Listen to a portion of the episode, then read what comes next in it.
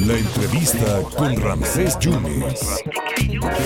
Pues si te animas, Pepe Justa, aquí viene Julio Preciado al grito el próximo 15 de septiembre para darlo aquí en, en la Plaza Lerdo. José Yuste, te mando un abrazo muy afectuoso. El paquete económico 2023, dice el PAN es una ocurrencia. El PRI dice que no lo quiere autorizar, que todo va para las obras insignes de, del presidente. ¿Cómo lo ves tú, José? ¿Cómo estás? Eh, hola, ¿qué tal, Ramsés? Bueno, en primer lugar, pues Julio Preciado, desde luego va a estar ahí en primera fila. Eso. Es lo, es lo principal. es lo principal. ¿no? Y, y después ya, ya de, en el paquete económico, pues fíjate que presentaron el paquete y las estimaciones son, son muy optimistas, las estimaciones del gobierno que está presentando, sobre todo la del crecimiento económico, Ramsés. Está pensando en un crecimiento económico del 3%. Sí. Todos los analistas privados están en el 1.4 por ahí. Entonces sí te mete en problemas el pensar en una en una meta tan ambiciosa en crecimiento. No hemos crecido nada en este en esta administración prácticamente. Eh, el crecimiento anual que vamos teniendo este año será 1.4, 1.5, 1.6, en fin, no no llegamos ni al 2%. Y de ahí pensar en que vamos a poder crecer con las mismas condiciones 3%, esa es la parte optimista y es donde se te dibuja un poco todo el presupuesto. No, y, y, y súmale que empiezan también a crecer los programas sociales. Eh, ¿Está listo México para gastar mucho, eh, Pepe? No, y ese es el problema. Hay dos, bueno, dos, dos grandes ganadores en este presupuesto que se va a gastar en ellos. Uno, desde luego, son las obras insignia. Estas las sabemos, esas no las va a dejar el presidente López Obrador. Son, quieren que sean su sello eh, que, que elige de gobierno. Tren Maya, y el Tren Maya, por ejemplo, es el gran ganador, 143 mil millones de pesos. El Tren Maya se está yendo con eso, pero viene dos bocas, vienen los distintos trenes, los que, los que quiere hacer el, el, interoceánico, el de México Toluca, pero son las, las obras insignia, sobre todo. Esa es una.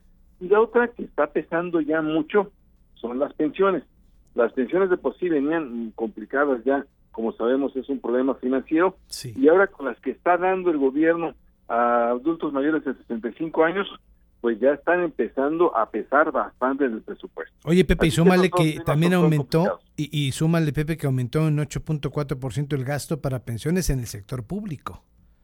Exactamente, las del sector público, porque además hay unas que regresaron, por ejemplo, las pensiones de oro, que les llamaban las pensiones doradas. Por ejemplo, la Comisión Federal de Electricidad le regresaron ese tipo de pensiones, donde con 30 años de haber trabajado ya estás pensionado si empezaste a los 20, a los 50 años de edad ya estás pensionado y con una esperanza de vida de por lo menos 74 años, pues eh, esos 24 años te los va, te los va a estar eh, prácticamente subsidiando eh, la empresa, en este caso pues todos nosotros. Y la inflación histórica, ¿no, Pepe? La inflación histórica se viene muy fuerte todavía, está en la inflación.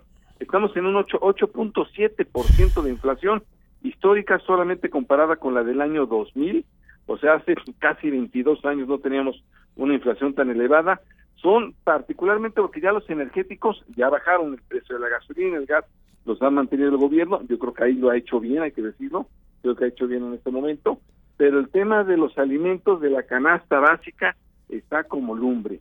Ese tema de la canasta básica de los alimentos, bueno, pues ha crecido más o menos al ritmo, sigue creciendo del 15% anual a ver, hasta, por ejemplo, si, si daba, daba el, el, dato era impresionante, el de la cebolla, 50%, más de 54, Uf. 54% llegó la cebolla a aumentar, o sea, lo, lo, los el pozole de este, de este 15 16 sin cebolla, por favor. Oye, Pepe, y para cerrar, ¿qué crees que vaya a hacer? Pues el PRI ya no sabemos, pero ¿qué crees que vaya a hacer la oposición al respecto? Eh, no, bueno, el PRI ya no se sabe, ¿no? El PRI de repente ya rompió la alianza y estaba en contra de, de la militarización y ahora dice que los militares sí tienen que estar en la calle.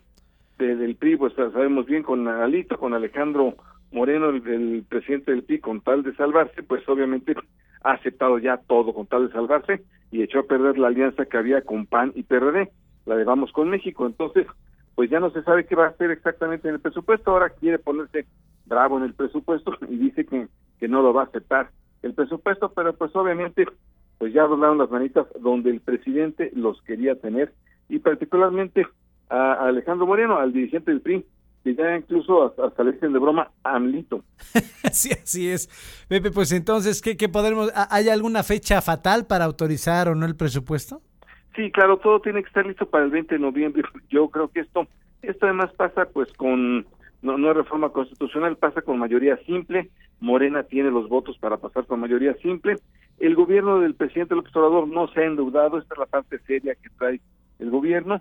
Sin embargo, como ha sido tan pequeña la economía, como no hemos crecido, la, la, economía se ha empequeñecido, entonces la deuda es mayor, quieras o no. A pesar de que el gobierno lo trata de hacer serio, este va a ser un, un problema, pero de seguro vamos a tener presupuesto para el 20 de noviembre.